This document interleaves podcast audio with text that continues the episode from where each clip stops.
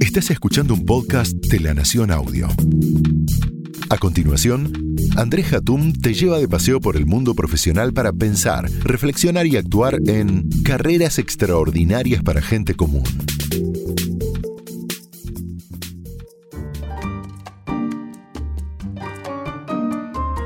¿Alguna vez pensaron que trabajamos en organizaciones que no duermen? O mejor dicho, que los que no dormimos somos nosotros. Aquellos que tienen más de 40 años pueden recordar cuando sus padres los llevaban de vacaciones mucho más tiempo del que hoy se toma la gente. La conexión con el mundo era el diario que se leía por la mañana y el resto del tiempo playa o montaña.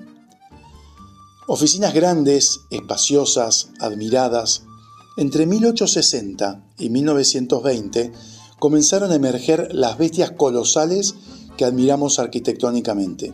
La tecnología, como siempre, ayudó a que aparecieran estos monstruos que nos acomodarían para trabajar. En 1870 los elevadores nos hicieron subir más alto. Las máquinas de escribir, yo por lo menos usé, entraron en la oficina y nos encerraron a partir del año 1874 con las famosas máquinas Remington.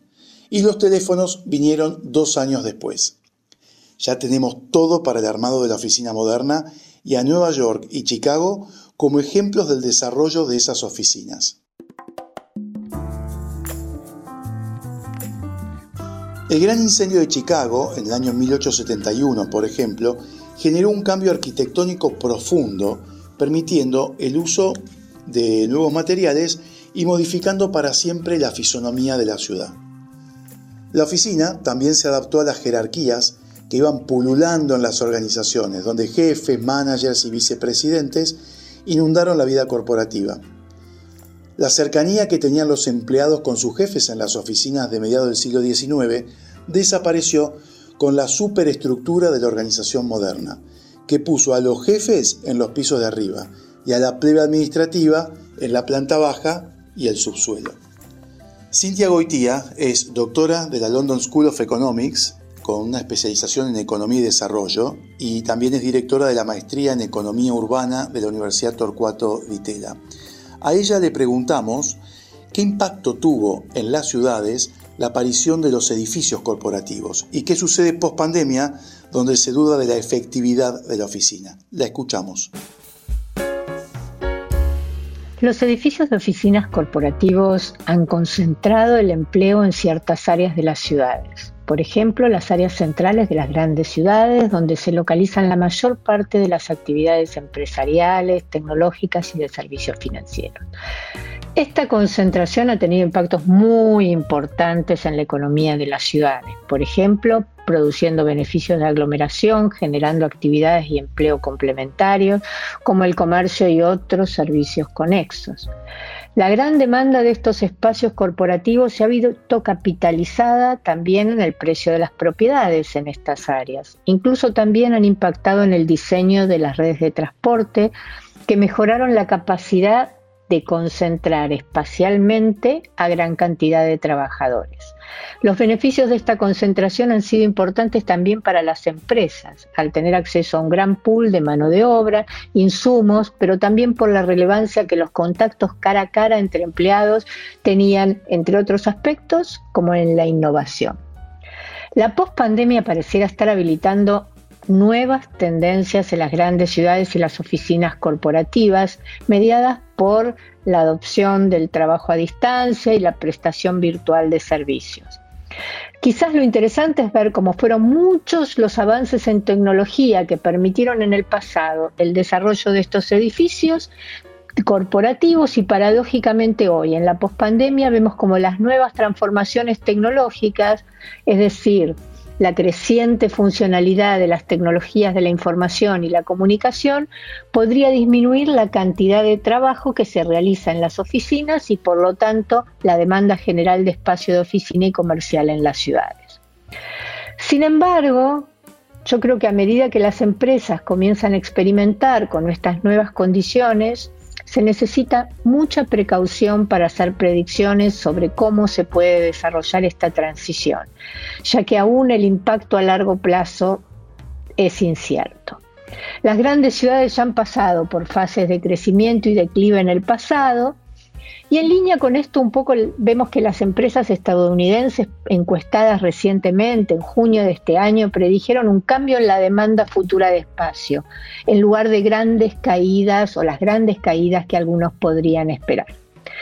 Paralelamente a ello, es importante señalar que en este contexto de trabajo híbrido y a distancia convirtiéndose en la norma para muchos trabajadores, que sí podría tener implicancias importantes para las grandes ciudades y su geografía económica, los gobiernos de las ciudades ya están implementando nuevas medidas de corto y más largo plazo. Por ejemplo, la incorporación de mayor uso residencial al área central es una estrategia de largo plazo que busca mantener la habitabilidad y también la atractividad de las áreas centrales en un contexto de pérdida de actividad económica y aumento de la vacancia de inmuebles, de espacios de oficina. La idea es que si como resultado los empleados trabajarán cada vez más en lo que llamamos la oficina híbrida, moviéndose entre un espacio de trabajo en casa y un edificio de oficinas, las caídas de la demanda de espacios de oficina en las áreas centrales podrían aliviar en parte la presión sobre los precios de los inmuebles, permitiendo que mejore la accesibilidad a la vivienda y que, por ejemplo, los más jóvenes se localicen en las áreas centrales, beneficiándose de todas las interacciones que permite la ciudad y de todas las amenidades urbanas, por ejemplo, un happy hour después de a la salida del trabajo con amigos, mientras que otro grupo de trabajadores podría estar optando por la relocalización en áreas suburbanas, aprovechando que el trabajo híbrido permite reducir el impacto del commute o viaje al lugar de trabajo. Asimismo, creo que es importante señalar que podríamos ver una mayor desconcentración de edificios corporativos en áreas suburbanas. La oficina que esperaba a los empleados de otras épocas no hubiera sido especialmente tentadora para los millennials o peor, para los centennials que ya se están metiendo en el mercado laboral, ¿no? que buscan un lugar relajado y también divertido para trabajar. En ese momento había máquinas para marcar tarjeta, un reloj en la pared, fila de empleados que trabajaban bajo la atenta mirada de un supervisor psicópata seguramente, ubicado en un punto estratégico para ver todo lo que pasaba a su alrededor. Una oficina donde la confianza era muy valorada. Obvio que esto es un sarcasmo.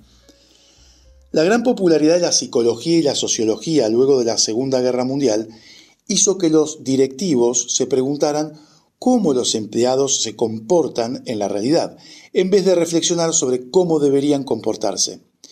En estas reflexiones, el espacio de trabajo toma un nuevo envión.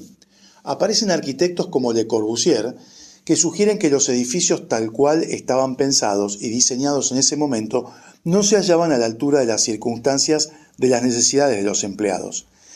Le debemos al estilo internacional fachadas con piel de vidrio para dar lugar a la luz natural. Vidrios y cemento, un estilo que se usaría para demostrar el poderío de las corporaciones. Promediando la década de 1950, Peter Drucker acuñó el término Knowledge Workers, trabajadores del conocimiento. Esto significó un ascenso de la terminología utilizada hasta ese momento que designaba a los empleados administrativos y de oficina como white collars, eh, o sea, trabajadores de cuello blanco, y a los que estaban en las fábricas blue collars, trabajadores de cuello azul. Para Drucker, los knowledge workers estaban volviéndose centrales para la economía. Se trataba de técnicos y profesionales que controlaban un recurso que para el autor era clave, el conocimiento. Esto implicaba, según Drucker, un cambio radical en la forma de trabajar con esas personas, y la organización debía seguir esta necesidad, o sea, menos jerarquías, foco en la performance y apertura para una mayor participación de la gente eran factores importantes. Las oficinas entonces tenían que cambiar. Quien trajo el cambio en la oficina fue el diseñador Robert Probst, diseñador de lo que se llamó la Action Office, que tuvo dos versiones, en el año 1964 y en el año 1967. La Action Office es más conocida como el cubículo, un espacio de trabajo separado de los colegas para que no puedan espiar lo que uno está haciendo. El cubículo otorgaba la privacidad que había prevalecido anteriormente en las oficinas, donde los escritorios estaban alineados en filas dentro de un espacio abierto. Cuán especiales serían los knowledge workers que era mejor dejarlos encerrados en sus cubículos para que no compartieran su bien más preciado, el conocimiento. Rarezas de la ilógica organizacional. Por supuesto que, llevada a la práctica, las ideas de los diseñadores terminan convirtiéndose en un monstruo estilo Frankenstein.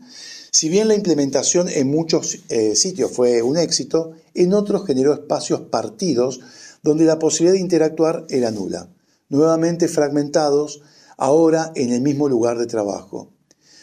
No solamente la dificultad de colaboración afectó a los trabajadores del conocimiento, el espacio también se vio afectado. Es que los cubículos se fueron reduciendo al tamaño de un inodoro. El espacio individual del que disponemos hoy en las oficinas es un tercio de lo que era en 1970. Quedamos como peces en el agua dentro de una pecera ínfima. La cultura y la dinámica de las empresas tecnológicas en general y de Silicon Valley en particular se ha ido decantando de a poco y con diferente éxito a otras industrias. Pensemos en empresas como Intel y Google. Hace décadas los fundadores de Intel intentaron generar una cultura igualitaria evitando la separación entre la alta dirección y sus empleados, otorgando acciones para que los trabajadores se comprometieran más con los resultados y el futuro de la empresa. Google, por ejemplo, implementó ideas luego tomadas por empresas en diferentes sectores. Hay que cuidar al empleado, otorgando confort en el lugar de trabajo y ofreciendo servicios como lavandería, peluquería, gimnasio y pueden seguir imaginando lo que quieran. Una vez eh, tuve la oportunidad de ser invitado a las oficinas de Google en, en Londres. No lo podía creer. En la entrada, un bus rojo de dos pisos como el que se ve en las calles de Londres se usaba de sala de reunión. Un espacio que funcionaba como taller me llamó la atención. Ante mi pregunta, me comentaron que allí los empleados podían hacer reparaciones generales, impresiones 3D, cosas que la gente necesita en sus casas. Entonces, ¿dónde trabajan los empleados? Mi interlocutor en Google me miró y con una muesca sarcástica me dijo, en sus casas. La idea fundamental es que el empleado esté más focalizado en su trabajo sin preocuparse por los detalles de la vida diaria. Te ofrezco un trabajo combo, todo en el mismo lugar. El límite entre la vida personal y laboral comenzó a dejar de existir. No más balance de la vida personal y profesional. Ahora todo es lo mismo. La idea no es mala. En vez de estar fragmentados en nuestras vidas personales y profesionales, Google quería integrar todos los aspectos de nuestra vida en un solo lugar, la oficina. El problema es si no terminamos saliendo de la oficina rumbo a un hospital psiquiátrico porque lo que se nos fragmentó es la psiquis. Entre las ideas modernas que algunas empresas implementaron están los encuentros fortuitos entre las personas que trabajan en la misma organización, pero por supuesto en diferentes lugares, a partir de una manipulación arquitectónica. Esto lo inauguró Bell Labs a mediados del siglo XX en su sede, donde los diferentes edificios estaban conectados por largos corredores como resultado, para volver a una oficina o un laboratorio, los matemáticos, físicos, químicos y desarrolladores tenían que cruzarse entre ellos. Esta feliz coincidencia, como lo llamaron, entre personas permitía el cruce de ideas y mayor interacción de los equipos. Por supuesto, además de hacer un poco de ejercicio físico. Del mundo tecnológico también aprendimos que los expertos ganan lugar. Como los proyectos requieren rapidez y la competencia es alta, los especialistas van saltando de un proyecto a otro para poder generar resultados rápidamente.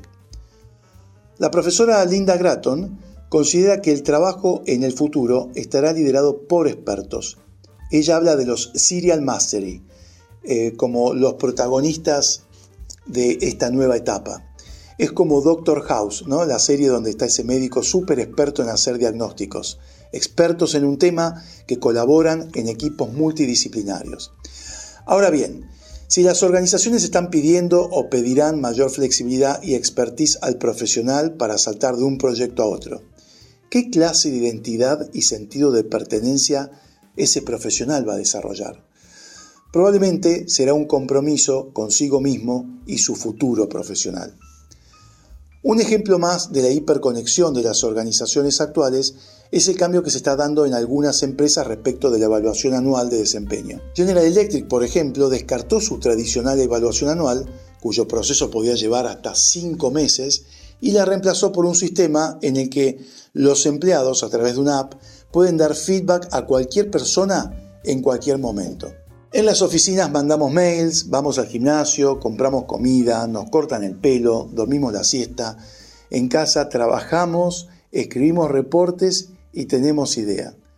Me pregunto cuál es el punto de tener una oficina entonces. La razón por la cual nuestros hogares se convirtieron en oficinas es por culpa de Internet. Los mails, por otra parte, democratizaron la vida de las oficinas todos podían mandar correos a cualquiera. Incluso podíamos mandarnos alguna macana reenviando al jefe un mail en el que se hablaba mal de él o ella. El correo también cerró el gap entre el hogar y el trabajo. Antes del mail, en la época del fax y también de los contestadores automáticos, la vida era más apacible, ya que todo se podía dejar para el día siguiente. Pero el correo nos empezó a enloquecer.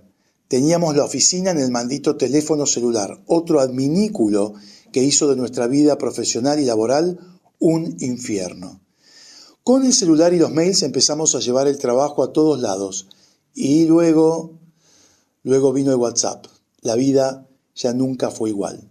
Conceptos como Casual Friday o After Office, que suenan divinos, empezaron a cambiar la forma de vestirnos y de socializar. El horario de oficina empezó a estirarse invadiendo las horas en que tendríamos que estar con nuestros amigos. Ahora nuestros amigos son los colegas de la oficina, muchos de ellos enemigos acérrimos en la lucha por el poder. Nada que tres pintas de cerveza no arreglen. En definitiva, nos vamos a dormir y al levantarnos vemos el celular, donde encontramos qué proyecto tendremos que encarar esta semana y con qué nuevo equipo trabajaremos. Además, habremos recibido varios feedbacks de colegas y colaboradores que están pendientes de qué hacemos y cómo lo hacemos. Te levantás y te das cuenta de que te quedaste a dormir en la oficina.